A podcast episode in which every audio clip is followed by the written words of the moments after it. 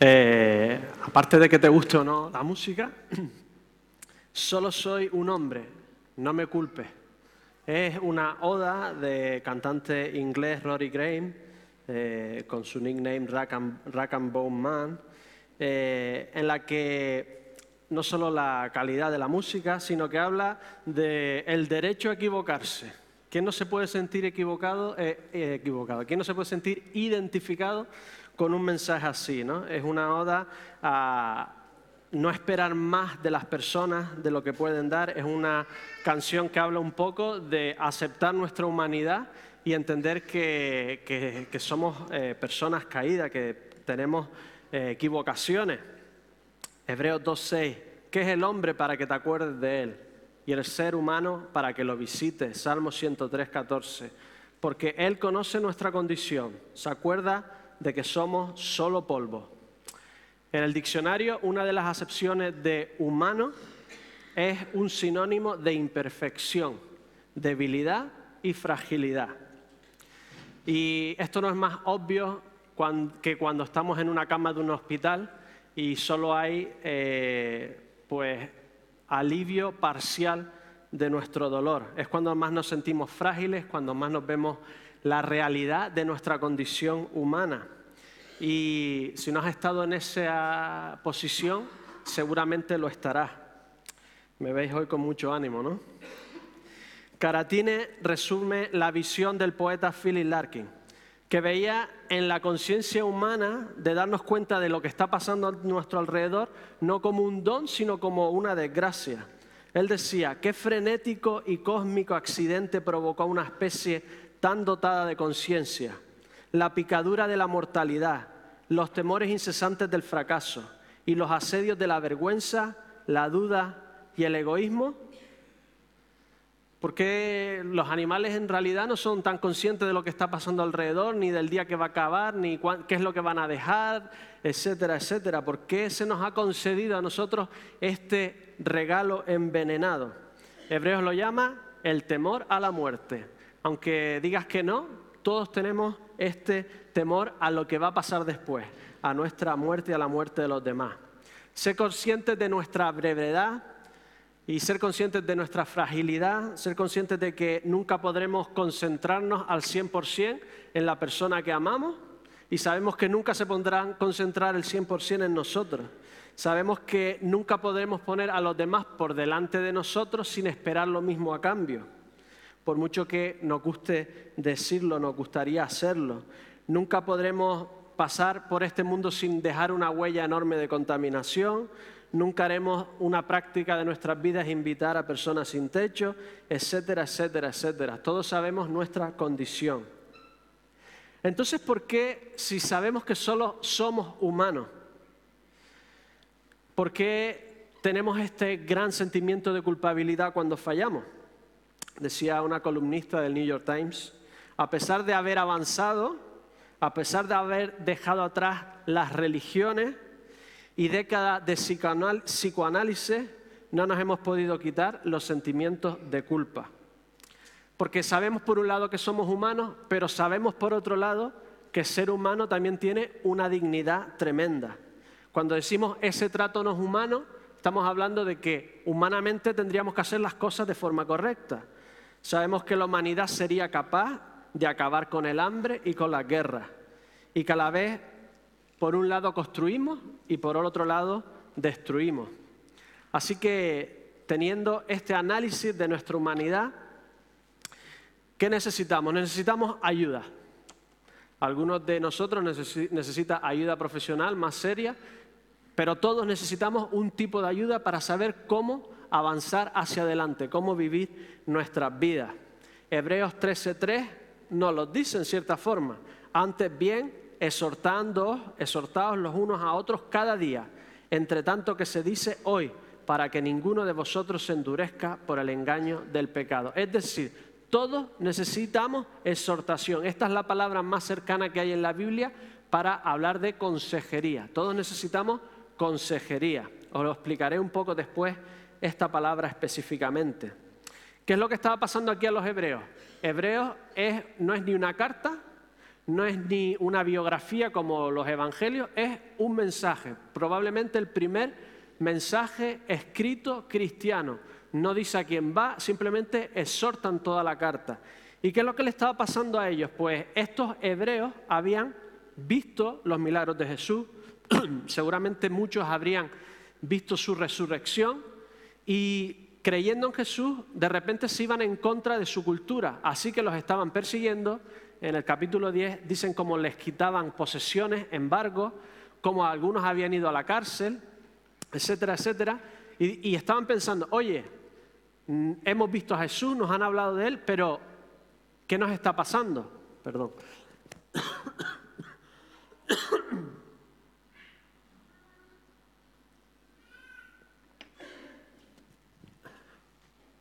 El autor a los hebreos le dice, mirad a los israelitas cuando estaban en el desierto.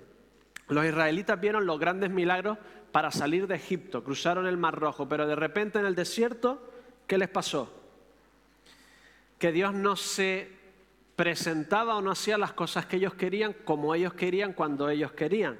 Éxodo 16.2. En el desierto toda la congregación de los hijos de Israel murmuraba contra Moisés y Aarón. Es decir, en el desierto, en la vida normal, Dios no actúa como queremos, no se revela como queremos y no nos hace la vida tan fácil como creeríamos que tendría que hacer un buen Dios. Y le estaba diciendo, vosotros estáis pasando por este desierto igual. Y en cierta forma, esta vida es un desierto espiritual. Porque no actúa Dios como queremos, no hace las cosas que queremos cuando queremos. Y lo que nos está diciendo Hebreos aquí es manteneros firmes. Seguramente Dios no hará lo que queremos ni el momento que queremos para que nos demos cuenta de que verdaderamente esta vida es un desierto espiritual, que es difícil buscar a Dios, es difícil entregarse a Él, los problemas crecen, la belleza es efímera, la salud también, las familias tienden a desintegrarse. Así que Hebreo nos dice 3.13 que necesitamos exhortación, necesitamos que nos aconsejen. Necesitamos, la palabra literal pone para, para caleite, que significa por un lado pegarse a ti para estar con, y caleite que significa gritarte. Es decir, necesitamos alguien que nos aconseje, uno, que nos diga la verdad, que nos grite y nos diga exactamente nuestra condición, qué nos pasa, cuál es el problema, y otro que se pega a nosotros. Está bien que vamos a alguien que nos diga, que nos dé buenos consejos, ¿verdad? Pero es muy diferente cuando esa persona no nos da buenos consejos, sino nos acompaña en nuestra vida a hacer esas cosas. Necesitamos a alguien así, alguien que nos diga la verdad, pero que nos la diga en amor. Si nos dicen la verdad y no nos quieren, es intragable. Si nos acompañan y nos dicen, oye, todo lo que estás haciendo es precioso, está bien, ánimo, eres tampoco nos sirve de nada porque no nos está diciendo la verdad. Todos necesitamos cambiar, todos necesitamos avanzar. Así que necesitamos este tipo de consejería. ¿Y qué tipo de consejería podemos ver alrededor? Hay muchos buenos consejos, muchos de ellos ya estaban escritos hace 3.000, 4.000 años, ya los vemos en la Biblia y en otros textos, y nos pueden ayudar. Pero ¿a qué, ¿en qué se enfocan la consejería de hoy en día? ¿En qué se enfoca? Aquí hay psicólogos, así que me podéis corregir. Pero mucho de lo que se enfoca es en estas cosas. Tienes que desarrollar tu potencial. El título de la predicación es La autoayuda no ayuda. Os diré por qué. Entonces, este tipo de literatura de autoayuda lo que te dice es desarrolla tu potencial, no te quedes estancado. Tienes que ser proactivo y hacer las cosas ya. La vida es corta, actúa ya, hazlo. ¿Cuáles son tus objetivos? ¿A dónde quieres ir? Muévete. Después nos dicen que nos enfoquemos en lo positivo, que busquemos lo positivo de las cosas, que no nos hundamos, que buscamos las cosas buenas. Después lo que te dice es que mires hacia adentro de ti, descubre quién eres, cuáles son tus sentimientos, qué es lo que quieres, quién eres tú. Y ahí está la verdad, en lo que tú eres, en lo que quieres, en lo que deseas. Así que en esto está la clave del éxito, saber qué es lo que tienes dentro, qué es lo que te gusta, eh, quién eres conocerte a ti mismo para actuar y eh, avanzar y hacer lo, que quieres hacer, la profesión que quieres hacer, establecer lo que tú quieres establecer, etcétera, etcétera. Un consejero presidencial decía, el éxito es hacer lo que quieres cuando quieres. Si puedes hacer lo que quieres cuando quieres, eres bastante exitoso.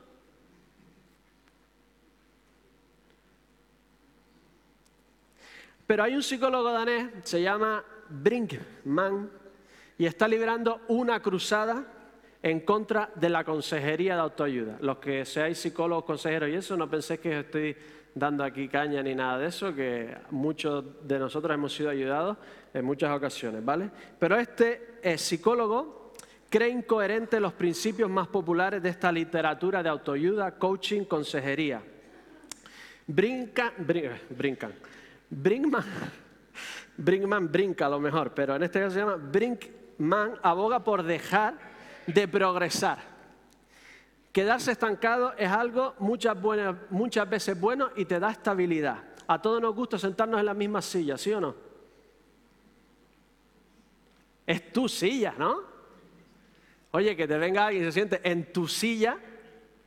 La mayoría de nosotros nos sentamos en otro lado y no pasa nada, pero esa silla era nuestra, ¿verdad?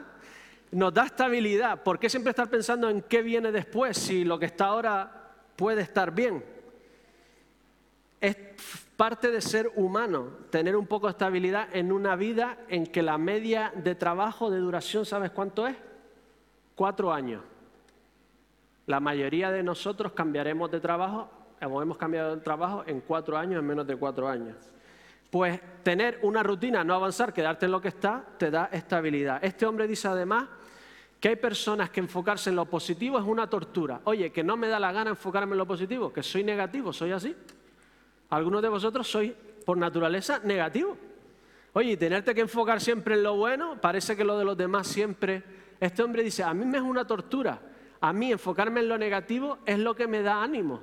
Yo no pienso en que quiero avanzar en mi trabajo, pienso que si no voy a trabajar, pierdo el trabajo. Y lo negativo me ayuda a levantarme cada mañana y a tirar hacia adelante.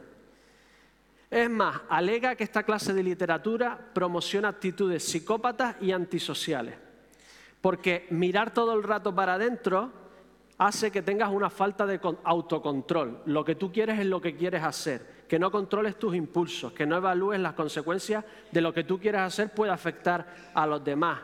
Y este tipo de literatura te anima a que te quites la culpa, la vergüenza y que pienses en ti, que pienses tus adentros. En cambio, él dice que los adultos necesitamos pensar en los deseos de los demás, por lo que no le damos rienda suelta a nuestros deseos, porque muchos de nuestros deseos son malos. La verdad no está en lo que yo quiero, porque cuántas cosas malas quiero yo que no están bien. Él dice, oye, no tienes que hacer todo lo que quieres. Necesitas vergüenza, necesitas sentirte culpable, necesitas máscaras adecuadas para cada ocasión. Eso de quitarte la máscara y ser siempre tú, necesitas pues ponerte una compostura en cada situación. Y te tiene que importar lo que pasa en el futuro y lo que dicen los demás porque somos seres sociables. sociales. Termino con esto, en que en realidad Brickman está haciendo autoayuda. Te está autoayudando a que no le hagas caso a las otras autoayudas. Así que en cierta forma ya te tienes que pensar qué es que está haciendo. Pero ni uno ni otro tienen el equilibrio. Tener hábitos es bueno y conocer tus sentimientos también. Pero también hay que avanzar, quedarte con los buenos, avanzar con los malos y controlar tus sentimientos que no son buenos, cambiarlos, etc. Hay que mirar a los demás, pero también si nadie mira por ti, tendrás que hacerlo tú mismo. Lo bueno no es mirar tú, que mire otro por ti, ¿no? Y tú mirar por el otro. Eso sería lo ideal. Pero si nadie mira por ti, también tendrás que eh, mirar por ti mismo. La verdad está afuera y también está dentro. Hay cosas que Dios nos ha puesto en nuestro corazón que son parte de su imagen, conciencia, pero también está afuera, la tenemos que buscar dentro, en los dos lados. Y tenemos que sentir culpa, pero también saber cómo solucionarla. En realidad, que cualquier hombre te quiera aconsejar cómo vivir, es como si nadie haya aprendido a montar en bicicleta y te quieran aconsejar cómo montar en bicicleta. Cualquier persona que te diga, te dé un consejo, en el fondo esa persona tiene sus propios problemas. ¿Habéis ido a algún sitio, una persona muy sabia y que te da buenos consejos? Si es muy sabia, es muy sabia también porque conoce sus propios problemas. Es decir, a cualquier sitio que vayas, te van a dar consejos personas que ellos mismos tienen sus propios problemas. Es decir, buscar ayuda solo en las personas de alrededor, en las filosofías de este mundo, en la sabiduría de este mundo, no te va a llevar a muchos lados. Si eres coherente, solo el creador del universo, el que creó tu persona, el que hizo que de todo este cúmulo de células saliera una conciencia consciente de, que existe, del universo, de lo abstracto, etcétera, etcétera, te puede decir cómo funciona la máquina. Solo el creador de la máquina te puede decir cómo funciona la máquina. Solo él te puede decir cuál es el objetivo de tu vida, cómo, cómo deberías utilizando, utilizarla y dependiendo del objetivo para el que estás hecho, sabes si lo que haces o no haces está bien o está mal. ¿Puedes comerte una sopa con un sacacorcho?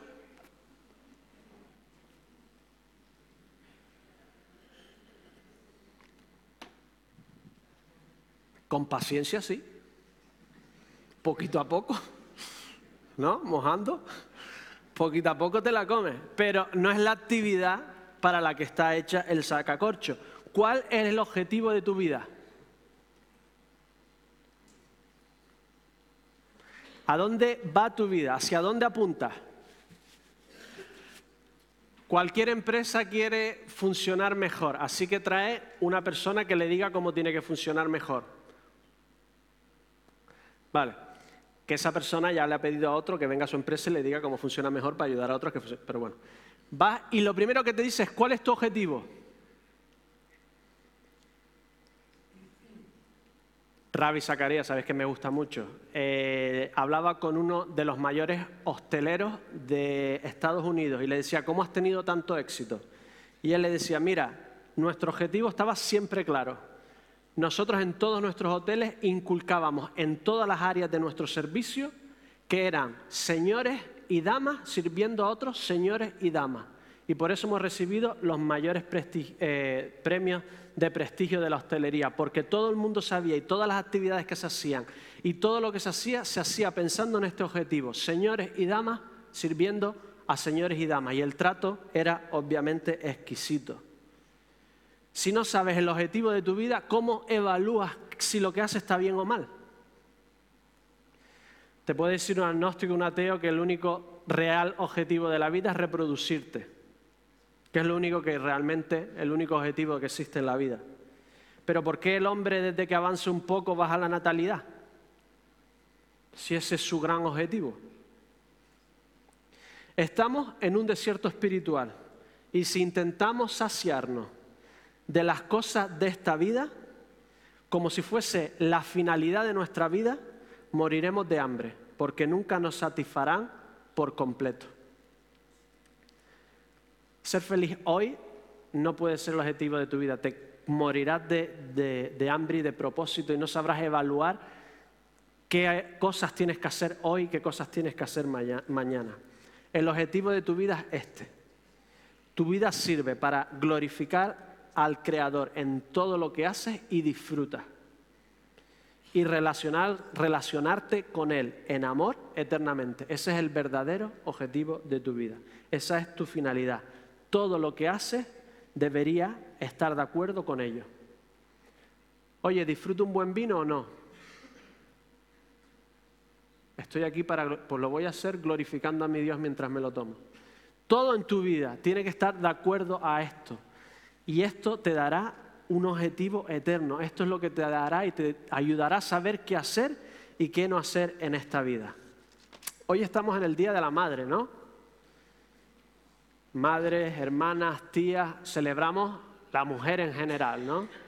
Bien decía Santi que todas, en cierta forma, hacéis un papel eh, de ayuda, sean, sean sobrinos, sean eh, hijos, sean lo que sean, ¿no? Por cierto, saluda a mi madre aquí, lo aprovecho. Felicidades, mamá. Mi madre, sé que muchos de vosotros eh, oráis por ella, porque tiene una salud delicada, así que os lo agradezco. Y ella siempre me manda saludos para la iglesia, pero yo no me suelo acordar. Así que, mamá, eh, saludos a todos de parte de mi madre. Saludos de vuelta, ¿no? Saludos. a que si eres una nueva madre o ya has sido madre, hay 35 formas diferentes en lo que te dicen que tienes que hacer. Aquí hay 35 formas diferentes de darle el biberón al niño y cambiarle los pañales. Y si ya has sido madre o tía o lo que sea, sabes que había 35 formas diferentes de haberlo hecho mejor. Peor también. Es difícil saber lo que tenemos que hacer.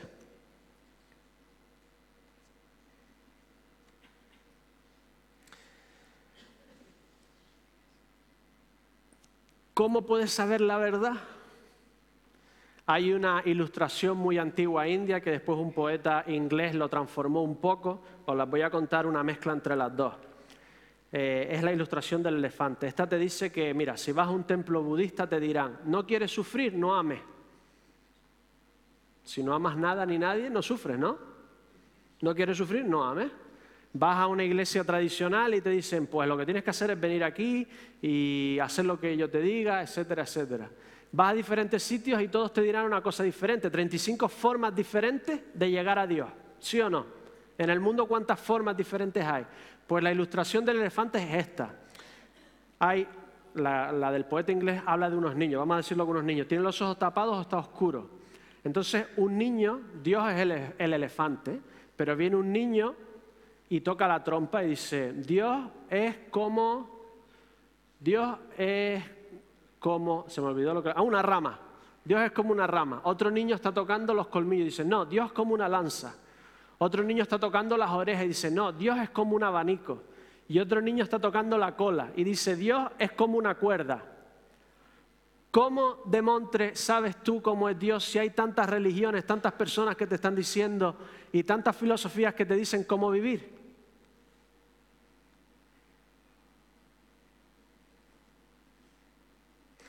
Pues muy fácil. Si el elefante dice, ¡uh! Soy un elefante. Ya está, ¿no? No soy ni una lanza, ni una cuerda, ni un abanico, soy un elefante. Y esto es lo que nos dice Hebreo. Dios, habiendo hablado muchas veces y de muchas maneras en otro tiempo a los padres por los profetas, en estos últimos días nos ha hablado por el Hijo, a quien constituyó heredero de todo y por quien asimismo hizo el universo. Es decir, Dios hasta entonces había utilizado diferentes intermediarios entre Él y nosotros. Pero llega un punto en el que Él mismo se hace uno de nosotros para decirnos quién es Él. Rack and Bone, en la canción que escuchamos, concluye, no soy profeta, ni el Mesías. Para solucionar tus problemas deberías mirar a una esfera superior. Y sabes que la esfera superior ha bajado a nosotros y vivió la vida perfecta para poderte decir cómo vivir. Solo el que ha vivido perfectamente te puede decir realmente cómo vivir tu vida, si no, nos estamos aconsejando unos ciegos a otros. Y Él hace un análisis perfecto de tu vida. Hebreos 4, 12 al 13. La palabra de Dios es viva, eficaz y más cortante que toda espada de dos filos. Penetra hasta partir el alma y el espíritu, las coyunturas y los tuétanos, y discierne los pensamientos y las intenciones del corazón. Y no hay cosa creada que no sea manifestada en su presencia. Antes bien, todas las cosas están desnudas y abiertas a los ojos de aquel a quien tenemos que dar cuenta. Hay dos problemas cuando te enfermas. Primero es las consecuencias de tu enfermedad. Pero la, otra es saber qué enfermedad tienes. Tienes unas consecuencias y oye, el día que te dicen exactamente lo que tienes es un alivio. ¿Por qué? Porque sabes cómo afrontarla. Jesucristo hace un análisis exacto de nuestro problema. Él no te engaña. Él te dice, mira, Tenéis bondad, pero ¿sabéis qué? La mayoría de vuestro corazón está lleno de maldad y de podedumbre. La mayoría de todos vosotros sois injustos. Solo hay uno perfecto, que es Dios, que soy yo. ¿Y sabes qué? Versículo capítulo 2, toda transgresión y desobediencia recibe justa retribución. Todos sabemos que lo malo hecho se paga. Todos sabemos que lo bueno seguramente también nos lo vendrá de vuelta. Pero ¿hacemos más cosas buenas o no hacemos más cosas buenas que las que deberíamos hacer? ¿Me entendéis? Muchísimas cosas que dejamos de hacer buenas que las que hacemos buenas, ¿sí o no? Y todo esto hay que pagarlo. Versículo 3, 17 al 18, es totalmente honesto. Jesús se pega a ti y te dice a gritos, todos los que desobedecieron no entraron en el reposo divino, sino que sus cuerpos regaron el desierto. Estás en un desierto espiritual y hay dos opciones, vivir o morir. Y si no confías en el único que te lo puede explicar y que te lo puede decir, vas a morir espiritualmente. En este desierto espiritual, o pagas tú tus faltas, tus pecados, o la paga el Dios que se hizo humano y que vivió una vida perfecta y que murió por ti y por mí para que en este mundo puedas tener esperanza. Dios hizo hombre para poder morir por todos nosotros. Porque era Dios, puede morir por todos. Y porque era hombre, era un sustituto justo de cada uno de nosotros. Imagínate que yo hago algo malo y digo, pues voy a matar a una rata inocente. Esa justicia divina, Dios hizo hombre porque era así un sustituto adecuado para cada uno de nosotros. Por lo tanto, la única forma de saber vivir esta vida y poder llegar a la otra es que Jesucristo te diga cómo. Ya te ha dicho que tienes un problema, pero también te dice que tienes una solución en él. Y lo vemos en Hebreos 4, 14 al 16. Así que en el templo judío había una zona santa donde se sacrificaban, se sacrificaban sacrificios. El pecado, la maldad del hombre y la bondad que no hacía, todo su potencial que no realizaba, se iba pagando por fe con animales, con ofrendas, y después una vez al año entraban a la presencia de Dios, a la gloria de Dios, como donde Dios estaba más patente en todo el universo. Una vez con prisa entraban, sacrificaban, sustituto de todo el pecado del mundo y salía corriendo.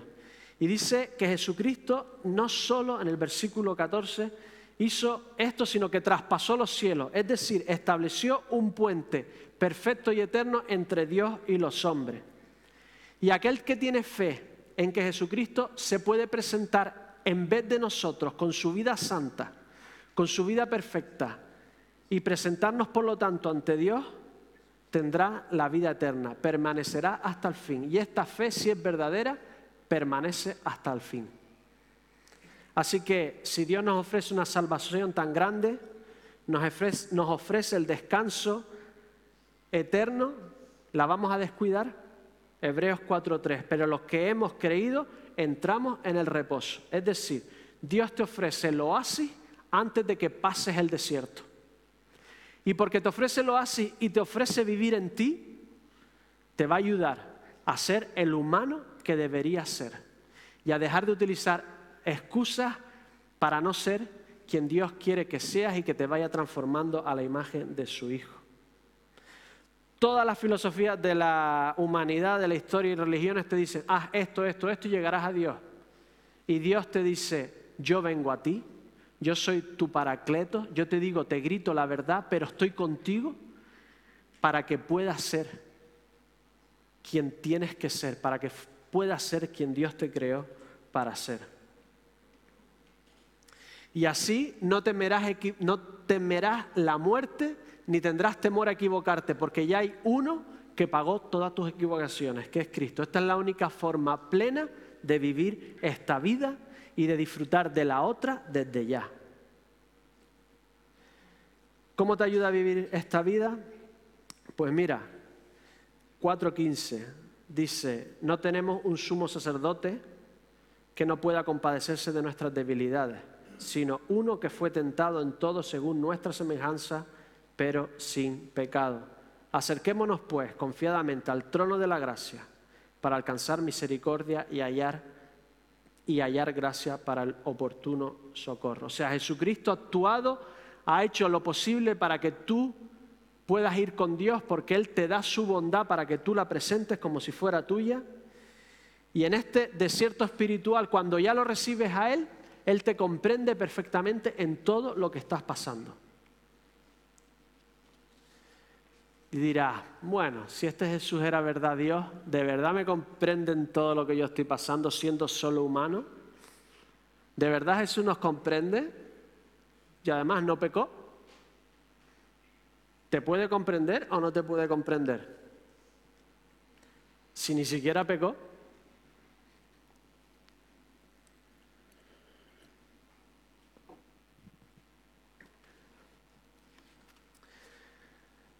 El consuelo no está en alguien que haya pasado lo mismo que tú. Se te muere un hijo y te viene otro y dice, a mí también se me murió un hijo. Y ya tu cabeza empieza a pensar, sí, pero el mío era mayor, yo lo conocí más. O eso era hace años que se morían, pues de cada cinco se morían dos o tres al nacer. Nuestro pecado siempre nos hace pensar que nuestro dolor es peor. Siempre nos comparamos con otra persona. Yo he pasado lo mismo y tú siempre piensas así, pero el verdadero consuelo es el que aquel que va y dice, yo perdido un hijo y te dice, mira, pues yo perdí cinco. De esa persona sí te puedes sentir verdadero consuelo. Tú estás pasando hambre, pero te has criado pasando hambre en un país donde todos pasan hambre. Y tu vecino, todos tus vecinos, pues coméis. La ONU dice que definición de hambre es que tienes una comida cada tres días. Pero todo el mundo tiene una comida cada tres días. Pero ¿qué pasa si cae en esa condición, en ese país, en ese momento, alguien que era multimillonario? ¿Quién comprende más la pobreza? Y las consecuencias reales de lo que está pasando. Dios lo tenía todo, Él no tenía que acercarse a nosotros, no tenía que hacerse hombre. Dios estaba en la gloria, era perfecto. Y en su ser con tres personas tenía una relación de amor y de comunidad eterna y perfecta. Y ese Dios que lo tenía todo y es todo, se bajó a nuestra tierra para saber perfectamente qué es lo que estábamos pasando y para poder sustituirnos en la cruz a cada uno de nosotros. Él sí comprende realmente lo que está pasando en nuestra tierra. Y dice que fue tentado en todo, y puedes decir, oye, Jesucristo no, tenía, no había pornografía en Internet. Y Jesucristo no tenía límite de velocidad en el, en el, caballo. Y Jesucristo, pues, no tenía como yo que pagar el, el y Hacienda. Y... Pero bueno, al final todos los pecados, todos los pecados vienen de las mismas cosas, ¿no? Si respetas, honras o no honras a Dios, si eres avaro generoso, viene de la envidia, del orgullo, de la lascivia. Al final da igual el pecado que sea, todos vienen de unos básicos. Y Jesucristo fue tentado en todos ellos.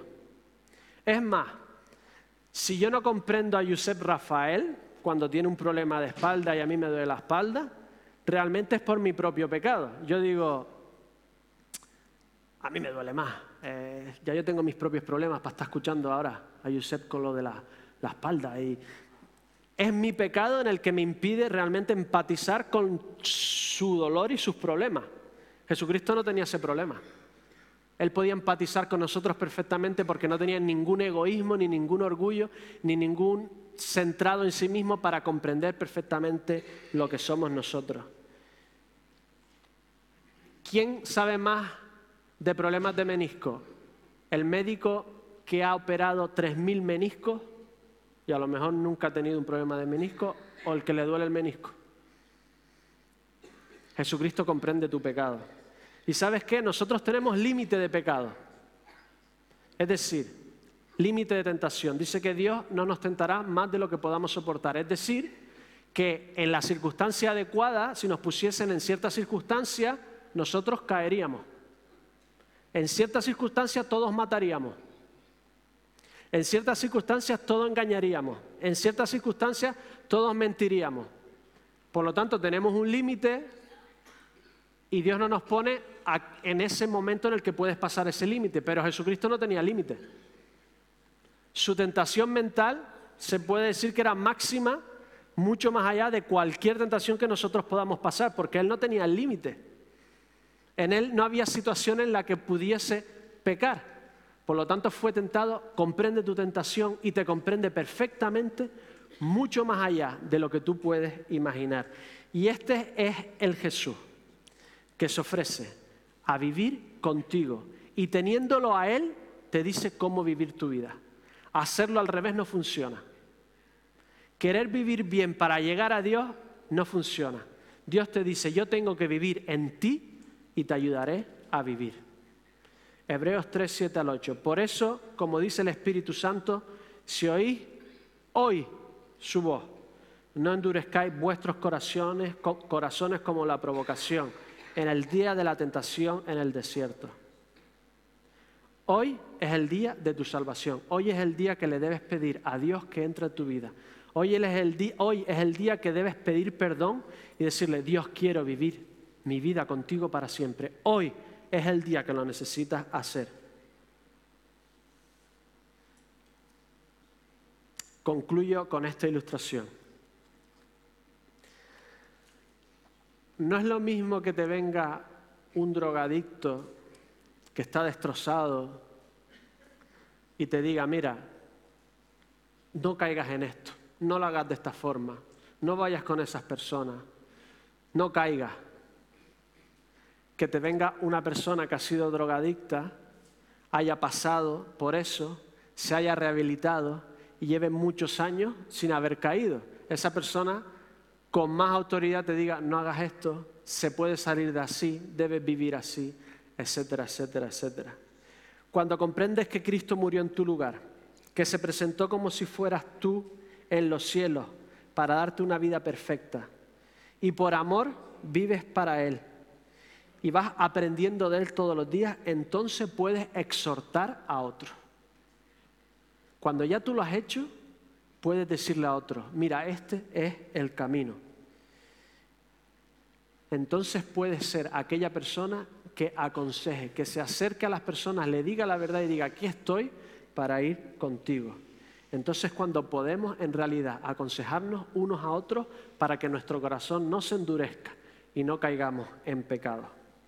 Hoy es día de salvación y hoy es día de pegarnos a personas y ayudarlas a llevar una vida que glorifique a nuestro Dios, porque es el objetivo de nuestra vida.